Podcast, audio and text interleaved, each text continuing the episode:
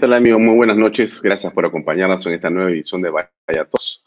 Hoy es el lunes 30 de agosto, es feriado en todo el territorio nacional y queríamos tocar un tema para la reflexión. Ahora que viene, estamos seguros que va a ser muy interesante para usted si nos sigue en la conversación con dos personas que en realidad a estas alturas son dos personajes, dado el tema que vamos a tocar.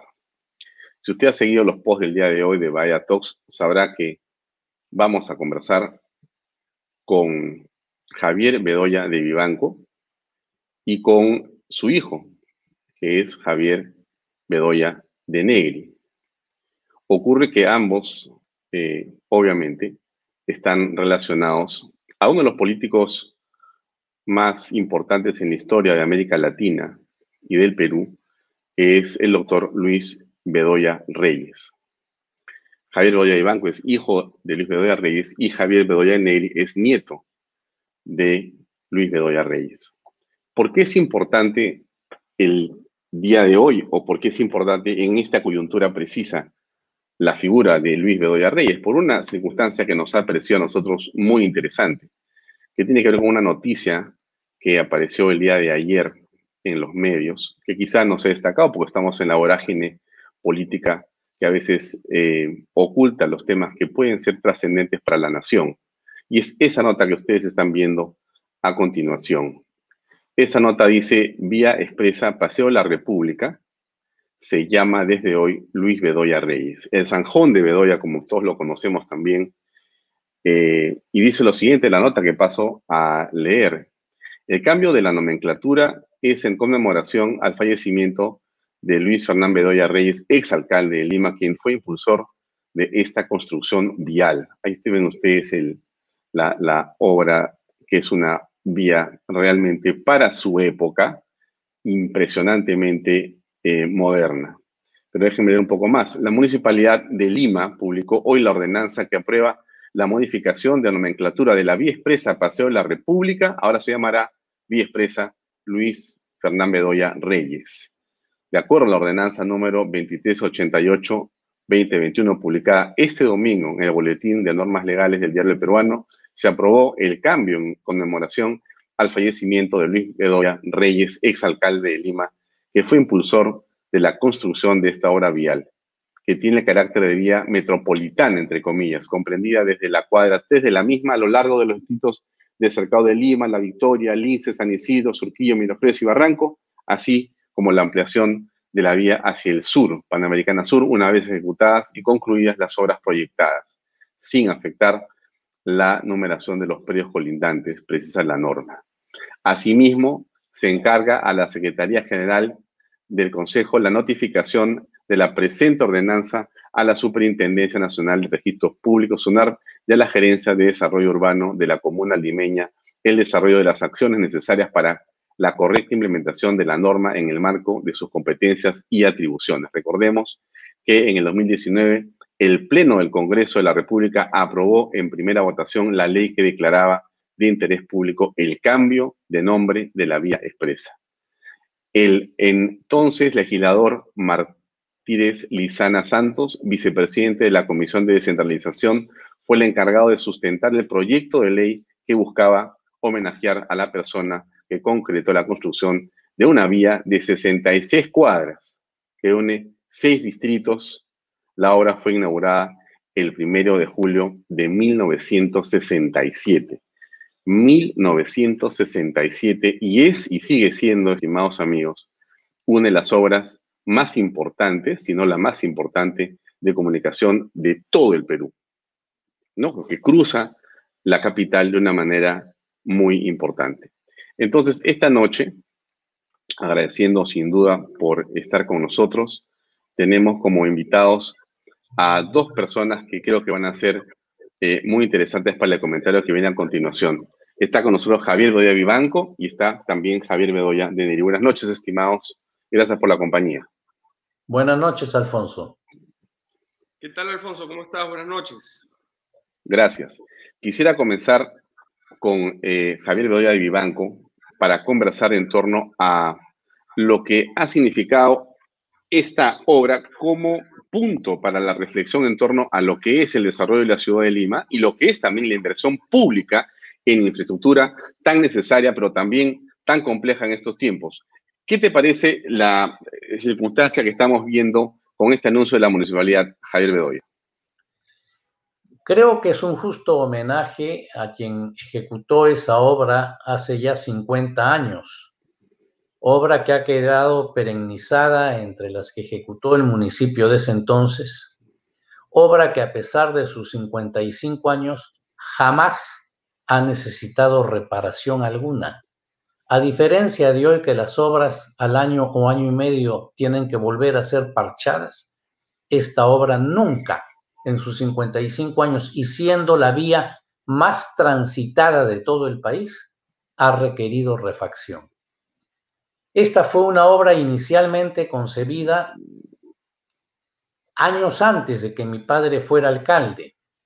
En el periodo de García Ribeiro como alcalde de Lima, en la época del gobierno de Manuel Prado, cuando los alcaldes eran nombrados por el Ejecutivo y no elegidos por el pueblo, se comenzó a eh, desarrollar los estudios y siendo el principal impulsor y protagonista el arquitecto Ernesto Aramburú Menchaca, que era en ese entonces el concejal encargado de obras, o sea, eh, eh, en el municipio de Lima, el que proyectó esto. Mi padre encontró cuando asumió el primero de enero del 64 la alcaldía de Lima, se encontró este proyecto y decidió llevarlo adelante. Recursos no habían. Y tuvo la suerte de contar con el apoyo de quien acababa de dejar de ser el embajador del Perú en Estados Unidos, don Fernando, Fernando Berkemeyer, que por cuestiones de matrimonio estaba muy vinculado a, a la banca norteamericana, concretamente al, bueno, al Citibank, si mal no recuerdo, que le dio un préstamo en condiciones muy blandas a la municipalidad de Lima por 10 millones de dólares. Y con ese dinero se ejecutó esta obra que tendía a varios propósitos. Primero, crear una vía que integrase diversos distritos, pero fundamentalmente para que hiciera el tráfico fluido en lo que en ese entonces era el Paseo de la República, existía el tranvía que acababa de quebrar, el tranvía que atravesaba Lima de, este a oeste.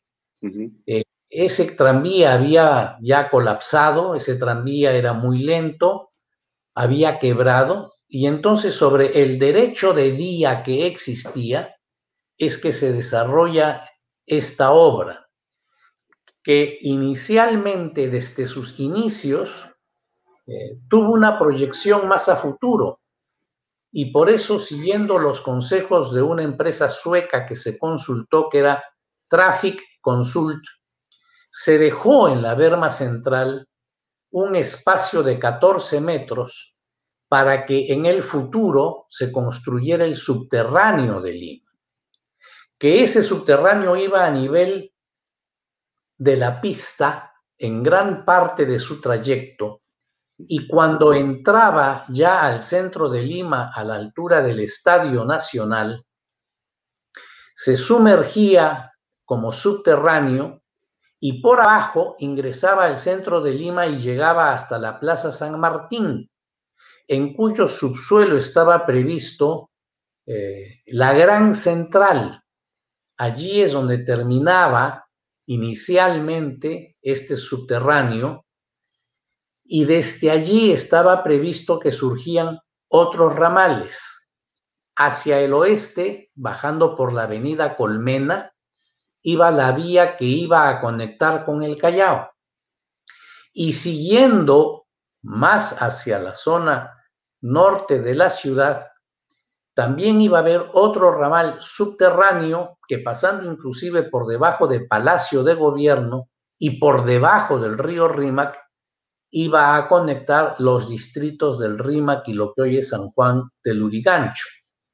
Entonces era una obra que tuvo una gran proyección social de integración de los diversos distritos de Lima en un tiempo inimaginable en ese entonces, en que el tranvía ya no existía, como he mencionado, en que los micros aparecían, el tráfico tremendamente congestionado y, trasladarse de un punto a otro de la ciudad era una cosa imposible.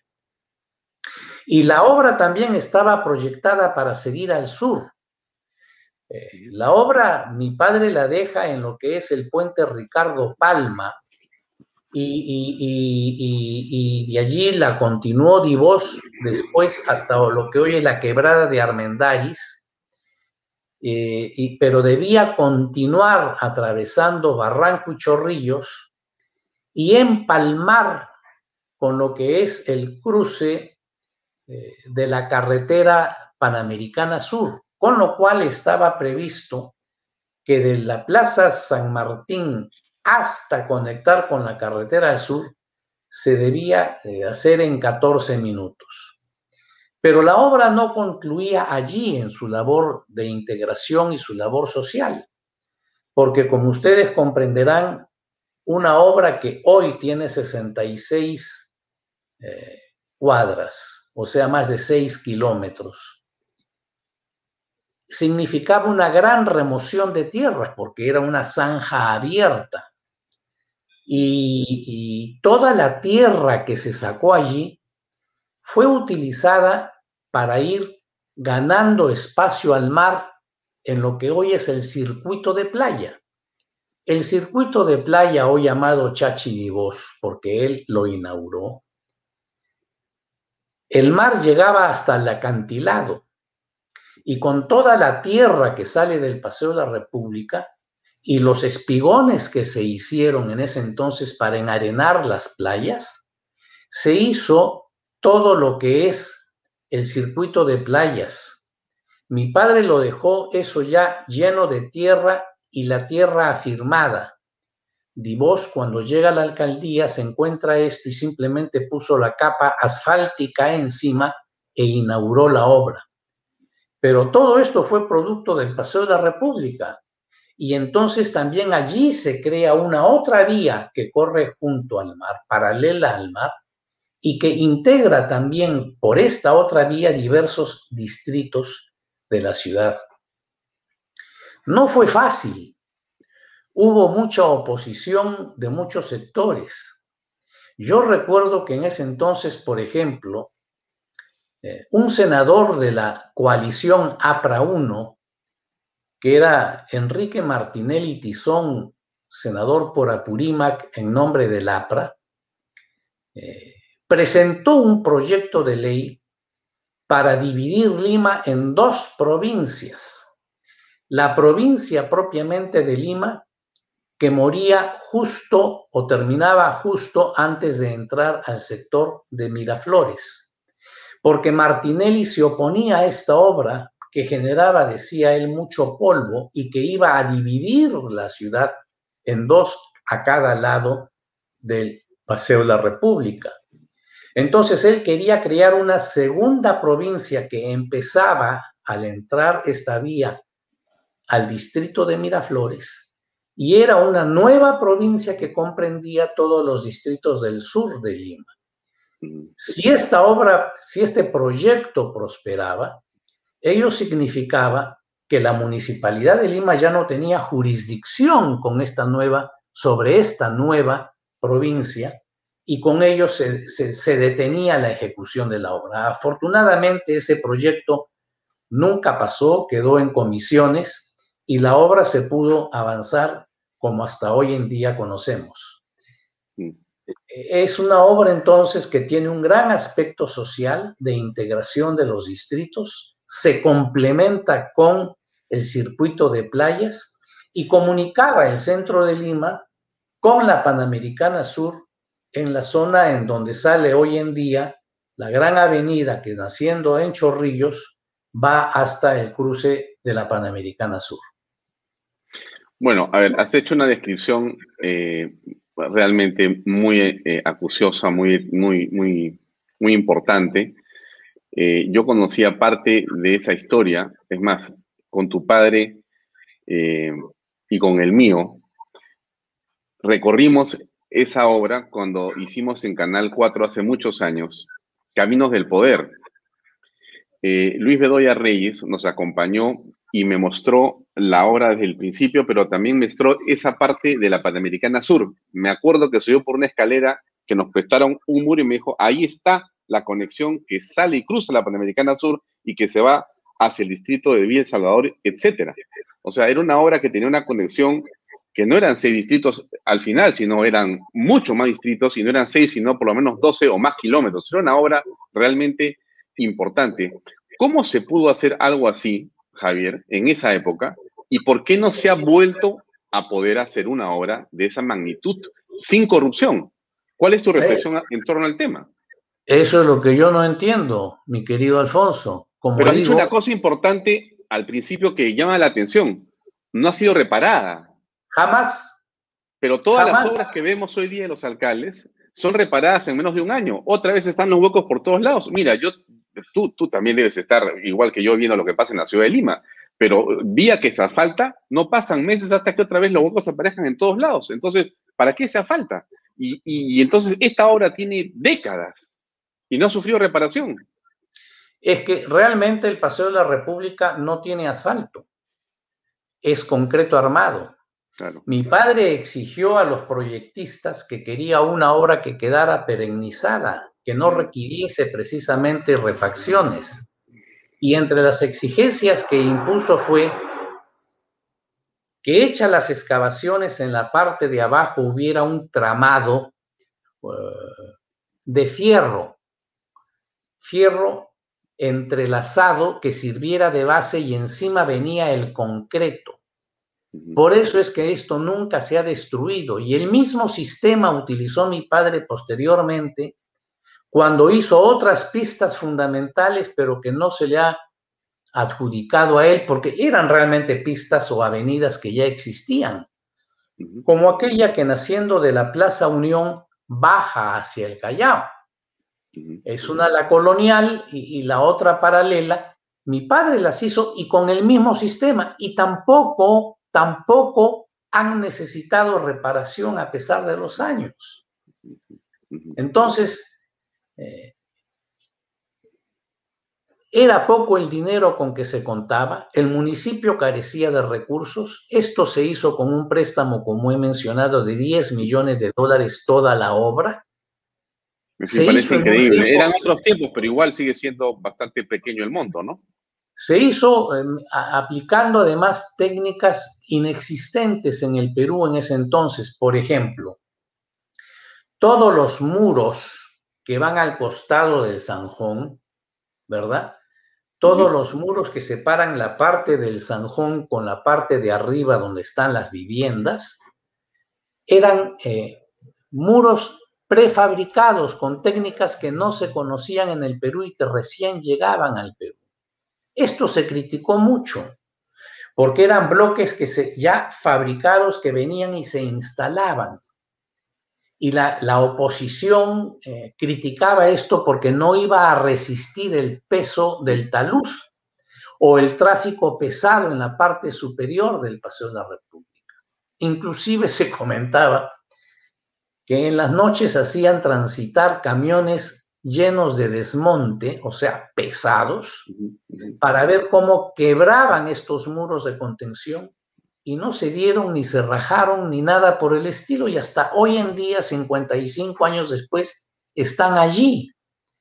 Entonces, eh, realmente la gente eh, de oposición no tenía por dónde atacar la obra, no hubo ningún tipo de observación de la Contraloría ni de ningún órgano de fiscalización, todo estaba perfectamente hecho, todo cuadraba con la más absoluta transparencia y honestidad.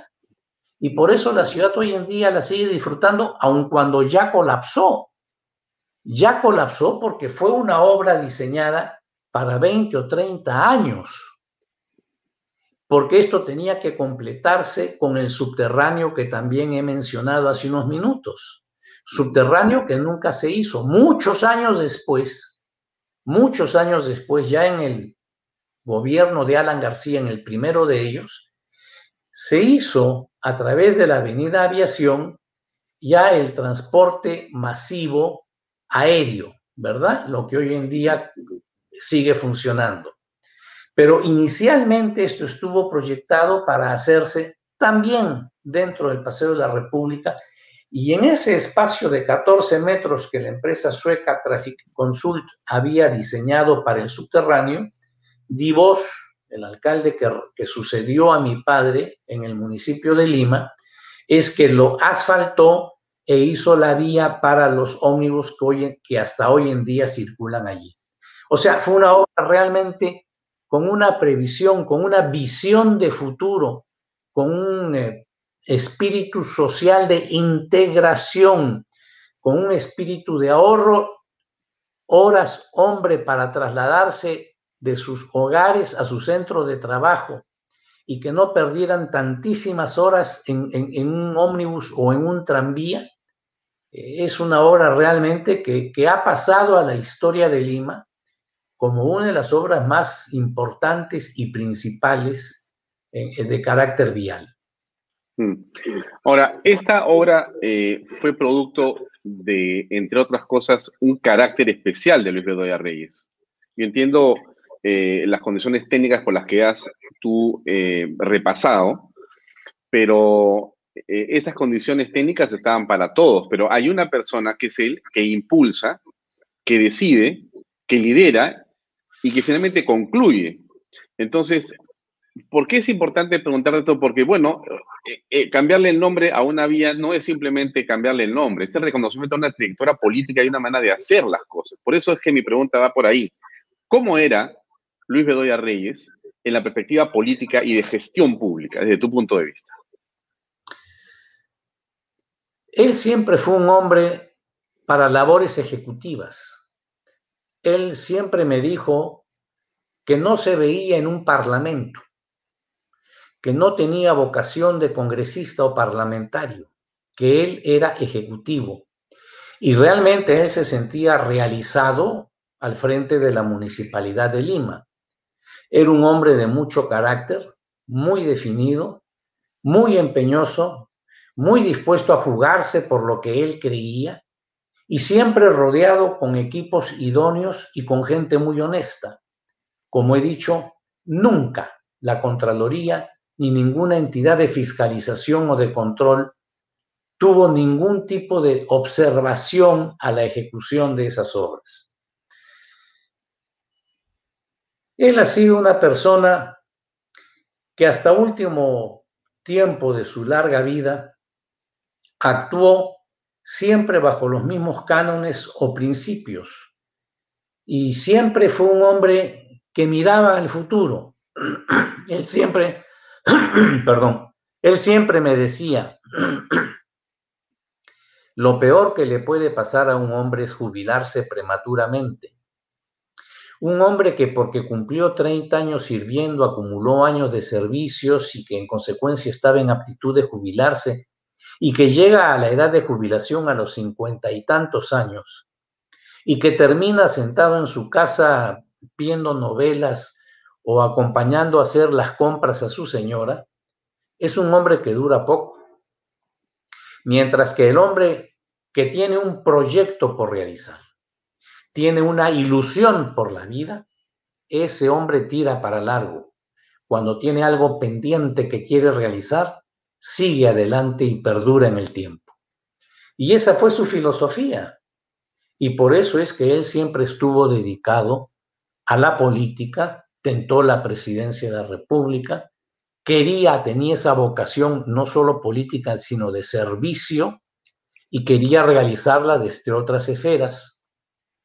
No alcanzó el poder en ese sentido, no llegó a la presidencia, pero sí sentó bases, creó un partido cuyos valores y principios han quedado también plasmados a lo largo de los, de los años, de las décadas, introdujeron en la Asamblea Constituyente del 78 y 79 los principios rectores de la economía social de mercado y el capítulo económico que ha permitido a lo largo de los años en que ha venido implementándose reducir la pobreza del Perú de 55% al 20%, crear inversión que trae trabajo, que trae riqueza, y que precisamente por eso es que hoy en día el actual gobierno se empecina tan tenazmente en modificar el capítulo económico de la Constitución,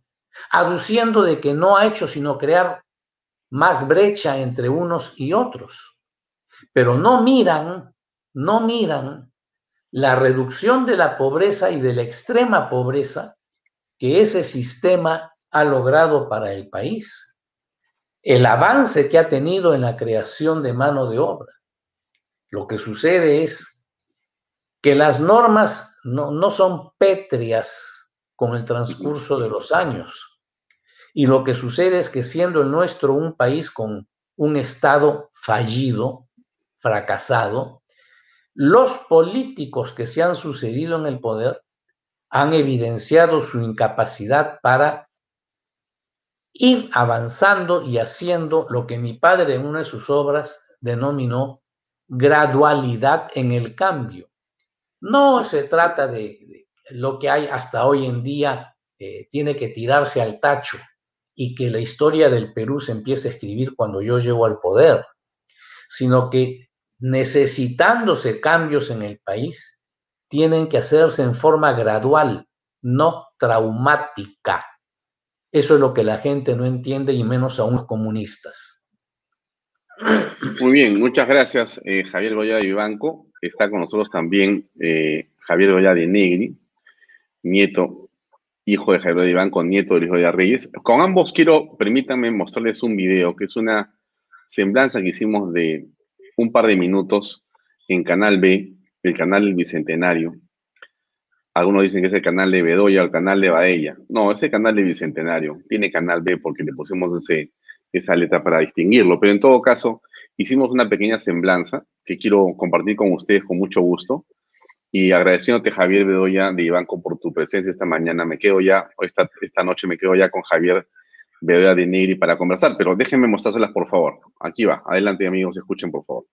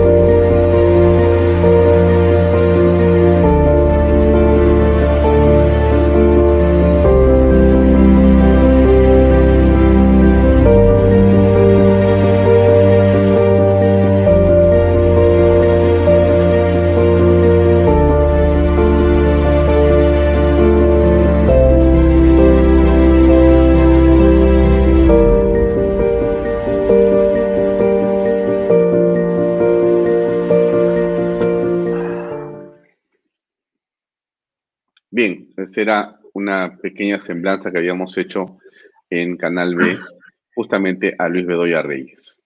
Muchas gracias, Alfonso. Yo me despido para dejarte con mi hijo, Agradezco mucho esa breve reseña, ver y recordar esas fotos de mi padre. Bueno, cómo se le extraña. Un abrazo, un abrazo. Gracias por acompañarnos. Bien, amigos, continuamos en el programa. Ahora estamos con Javier Bedoya de Negri. Javier, ¿cómo estás? Gracias por acompañarnos en Vaya Talks. Eh, no, gracias. Bueno, muy, muy, muy, muy bonita esa semblanza que acabamos de ver.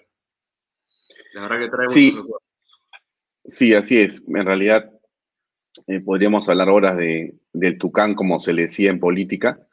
Eh, yo tuve la oportunidad de conocerlo desde muy pequeño y tuve la oportunidad de tener con él muchas anécdotas políticas y me invitó en muchas oportunidades a acompañarlo en sus campañas.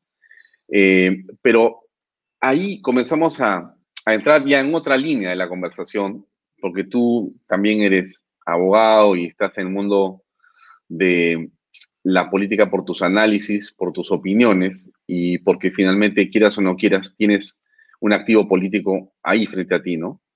¿Cómo ves la perspectiva, lo que Bedoya, eh, digamos, deja como un legado, sin duda, es un activo político que tiene una trascendencia en el Perú y en donde sea que uno mencione su apellido y su nombre. Y entonces, ¿quién toma, cómo se convierte ese activo en acción política eh, contemporánea? ¿Cuál es tu perspectiva de las cosas hoy en el PPC como está o en el social cristianismo como viene? ¿Cómo lo, cómo lo aprecias?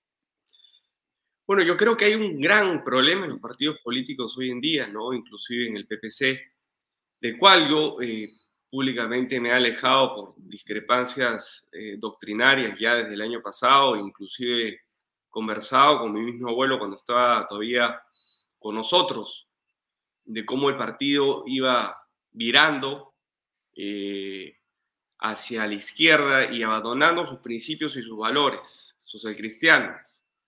Eh, y preocupado por ello, ¿no? Evidentemente. ¿Tu, abuelo supo que tú te apartabas del PPC? ¿Supo que tenías esa idea? ¿Y qué te dijo? ¿Adelante o qué? Me dijo que entendía mi decisión, que finalmente. En fin, fue una conversación privada que, que, la, quiero mantener entre él y yo, pero que él entendía perfectamente mi posición.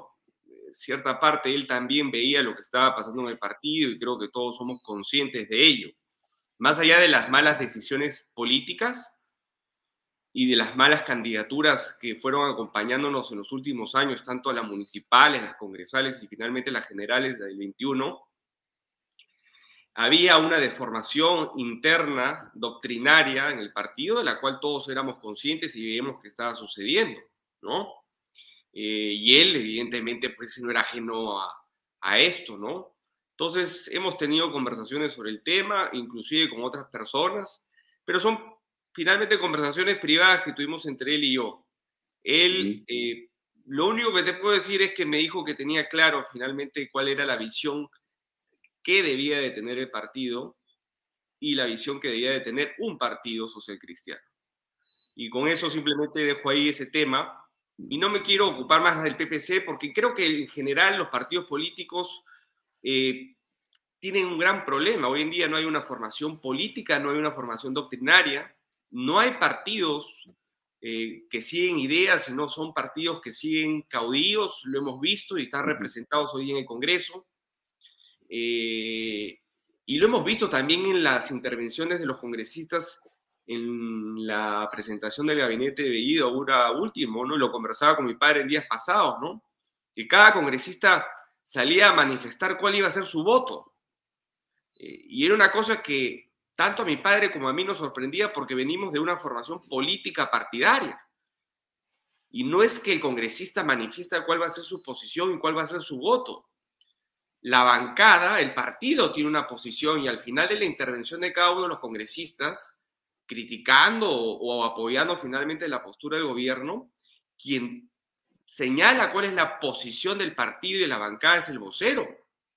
Pero acá me parece que hay un afán de protagonismo y no hay una ocasión de jugar en equipo, no hay partidos políticos y cada uno se mandaba diciendo yo voto por, mi voto va a ser a favor por tal motivo, mi voto va a ser en contra por tal motivo y, personas dentro de una misma bancada, ¿no?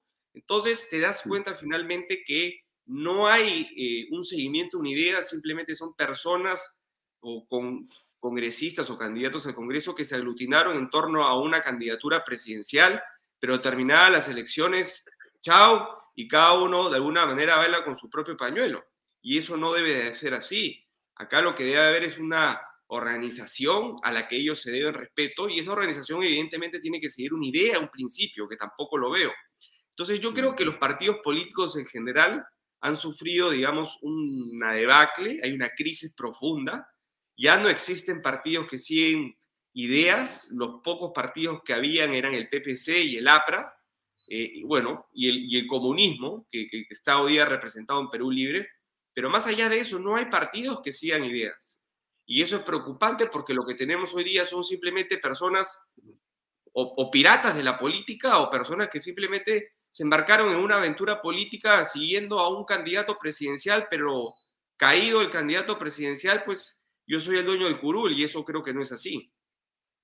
Ahora, lo que existe hoy día, eh, Javier, y danos tu perspectiva al respecto, son ONGs. ONGs que realizan levantamiento de fondos, tanto a nivel local como internacional, que tienen agendas muchas veces internacionales, no locales, y que manejan presupuestos para poder colocar a personas en medios, para poder hacer una serie de trabajos de relaciones públicas y para justamente influir de una manera importante en las políticas públicas de los gobiernos. Entonces, digámoslo de alguna forma, los partidos políticos modernos son las ONGs, ¿Cómo es que se puede, no sé si la palabra es competir, pero cómo se puede restablecer la importancia, el valor, la trascendencia que tiene un partido político como lo hemos conocido antaño, o en todo caso, qué perspectivas debería tener un partido político moderno? Exactamente, tienes toda la razón. Los partidos políticos, es decir, ya no se hace política dentro de un partido político.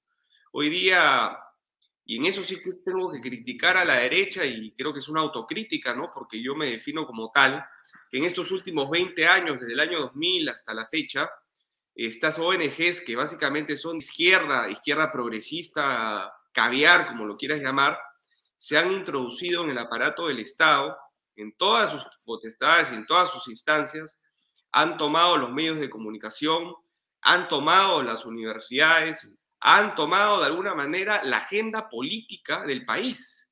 Y eso no es posible. En consecuencia, tenemos que restablecer nuevamente los partidos políticos en torno a ideas. Evidentemente creo que las cosas van evolucionando, van cambiando. No podemos esperar que las cosas sean como eran hace 30 años. Por eso creo que también tienen que haber eh, centros de pensamiento de otras variantes que no sean las de la izquierda, que hoy día son las que tienen eh, el control, digamos, de la agenda política sino también tiene que haber, digamos, otros eh, think tanks, este, organizaciones, ONGs de derecha, conservadoras, que defiendan y pongan también puntos en la agenda y de alguna manera se vaya generando, se vaya generando de alguna manera una conversación y un debate. Evidentemente esto respaldado por un partido político, porque un partido político de alguna manera tiene los cuadros y la formación pero paralelamente el partido político debe tener una institución que sea la generadora de ideas. Y así funciona en otros países del mundo, por ejemplo en España, donde tienes a los partidos políticos de centro derecha, centro izquierda, derecha o izquierda, que son nutridos constantemente por eh, instituciones, fundaciones que los van nutriendo ideas a los partidos políticos de tal forma que las personas que representan esos partidos, sean el Congreso, en el Ejecutivo, en las alcaldías, en las gobernaciones, transmitan en sus planes de gobierno esas ideas y finalmente las ejecuten.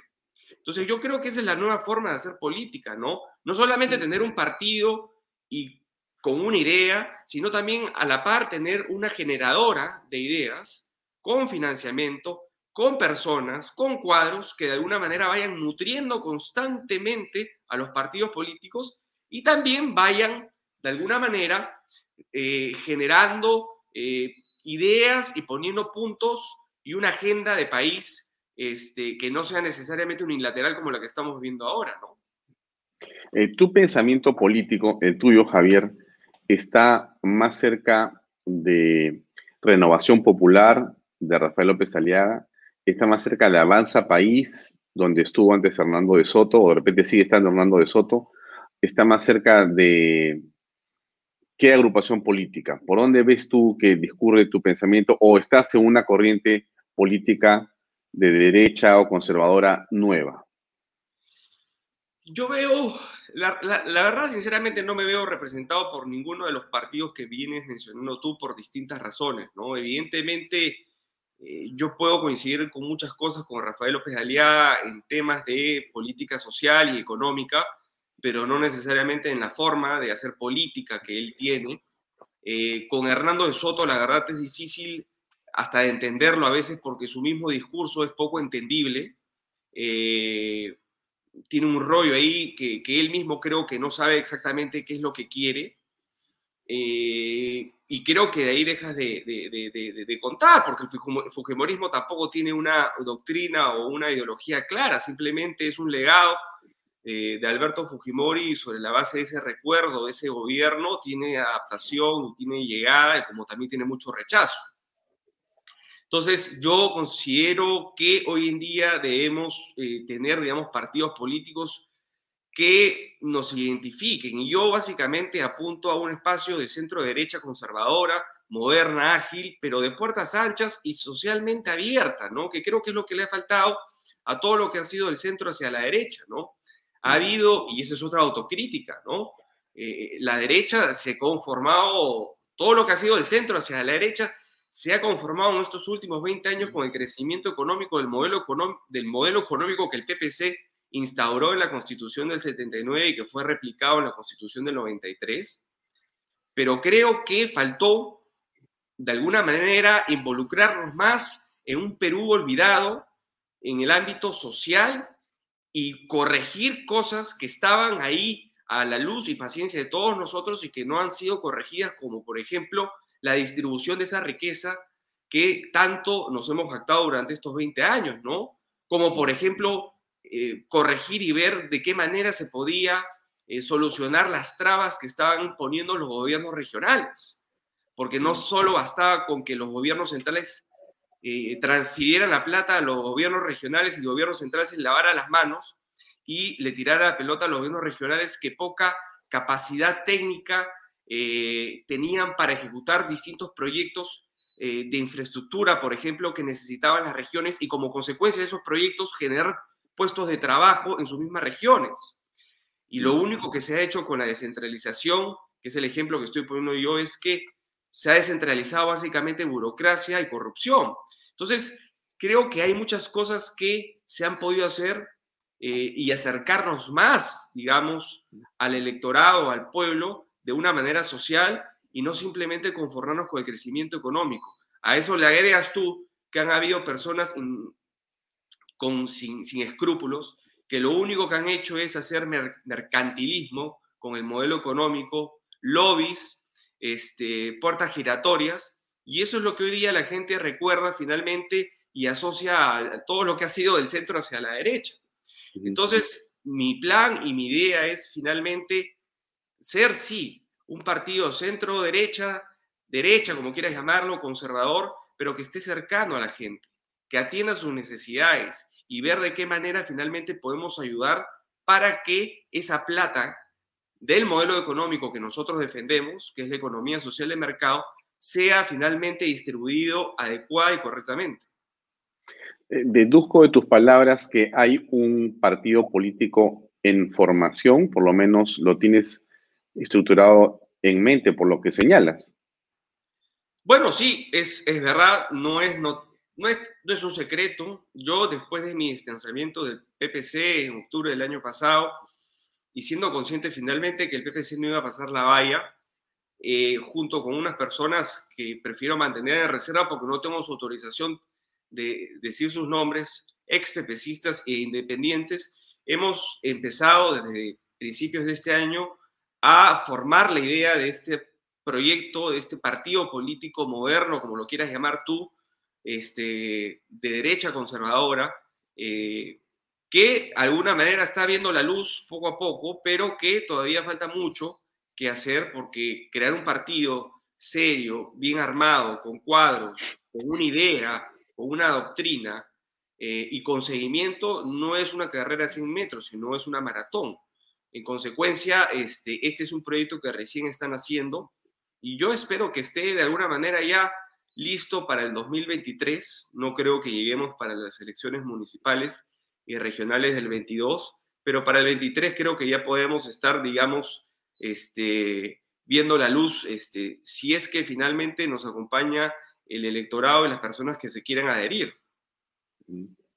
Bueno, eh, ¿cómo aprecias ahora la coyuntura política? Porque mira, has señalado varios temas interesantes, pero déjame rescatar una de las ideas que has mencionado para poner en el contexto de lo actual. Es la siguiente, tú dices, la constitución o este modelo económico desarrolló un crecimiento determinado, ¿no es cierto?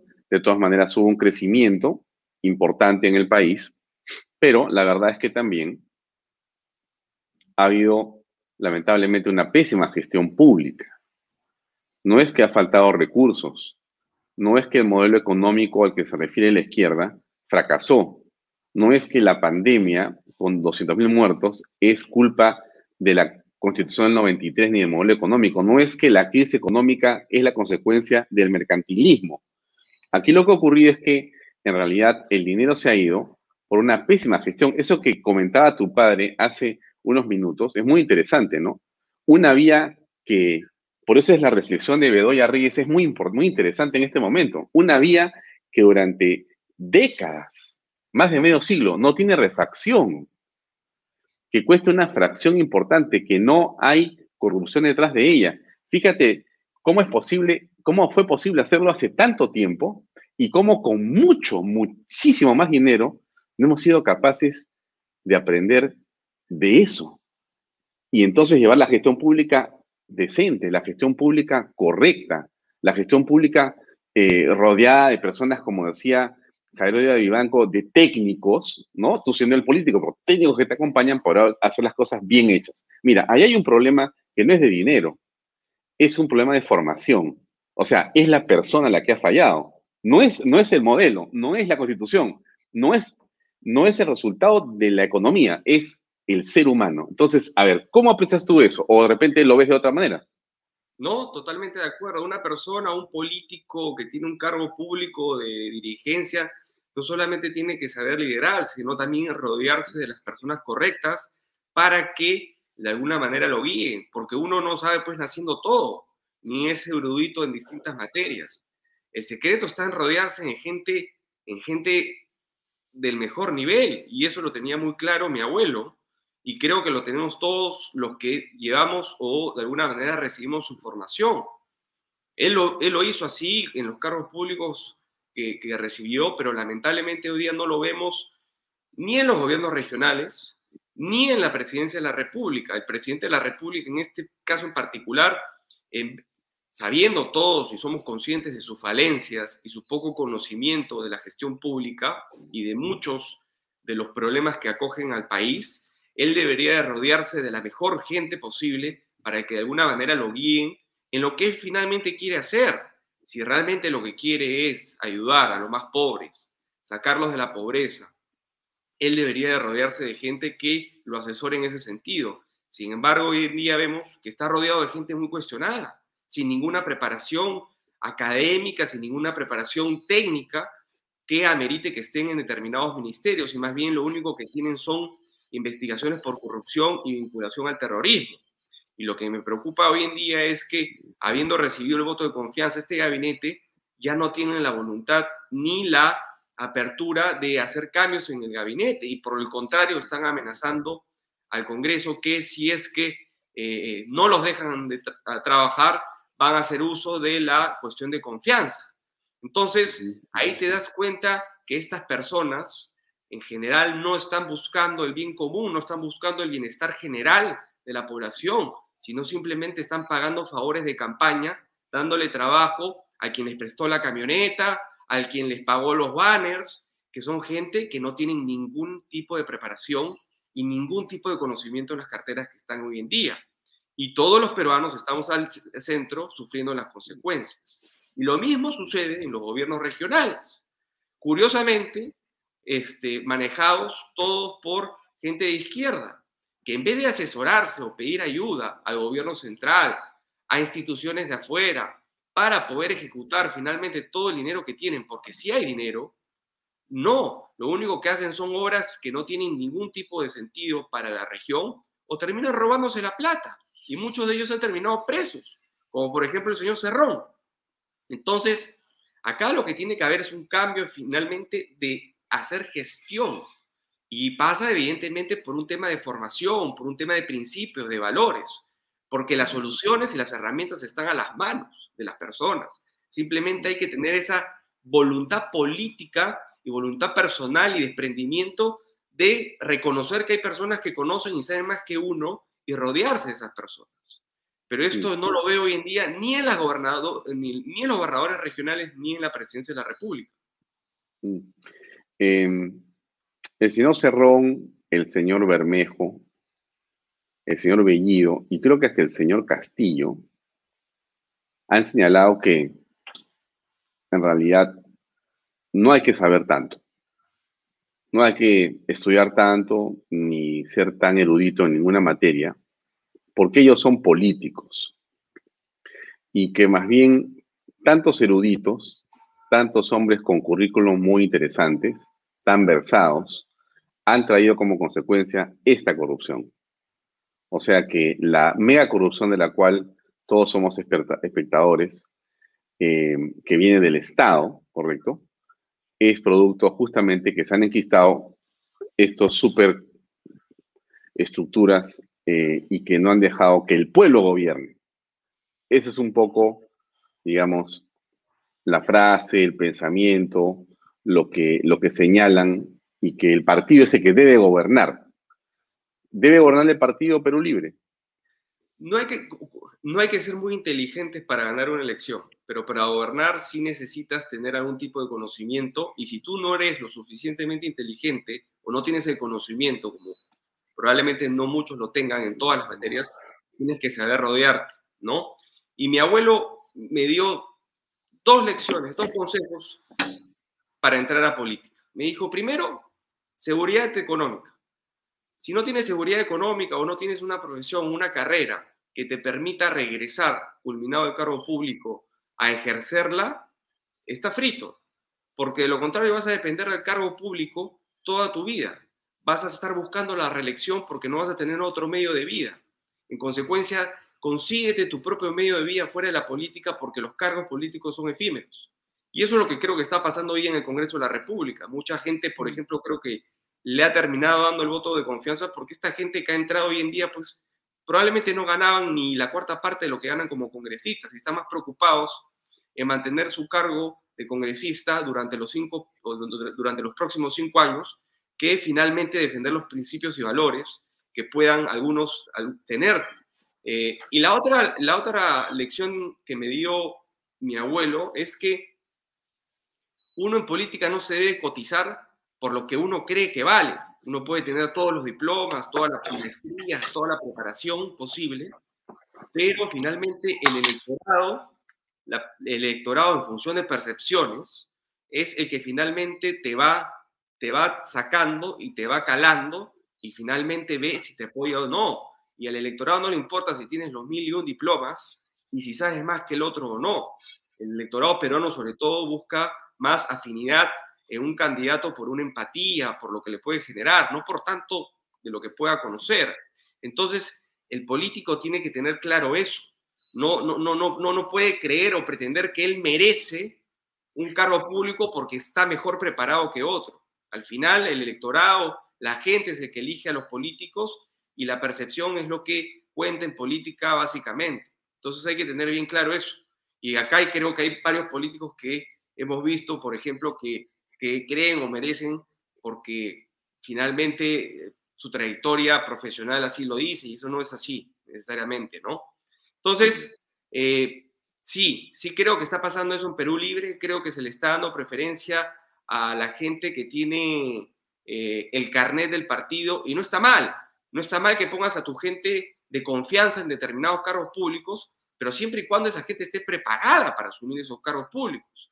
Un partido pone sus mejores cuadros a lucir, pero lamentablemente Perú Libre no los tiene, entonces no puede poner a cualquier persona sin ningún tipo de experiencia al mando de cargos que son claves y que necesita gente con especialidad. Entonces Perú Libre tiene que voltear y buscar a la gente más idónea y esa gente no está dentro del partido. Bien, creo que hemos llegado al final de la entrevista. Eh, Javier, muchas gracias por acompañarnos. También le hecho extensivo el, el agradecimiento a tu padre por, por esta noche tan interesante de conversación sobre, sobre Luis Bedoya Reyes, en la perspectiva, en la enseñanza, en el ejemplo, en la referencia, en la obra pública. Qué interesante, qué importante. Así que gracias por, por acompañarnos este, el día de hoy, feriado en el Perú. Muchas gracias.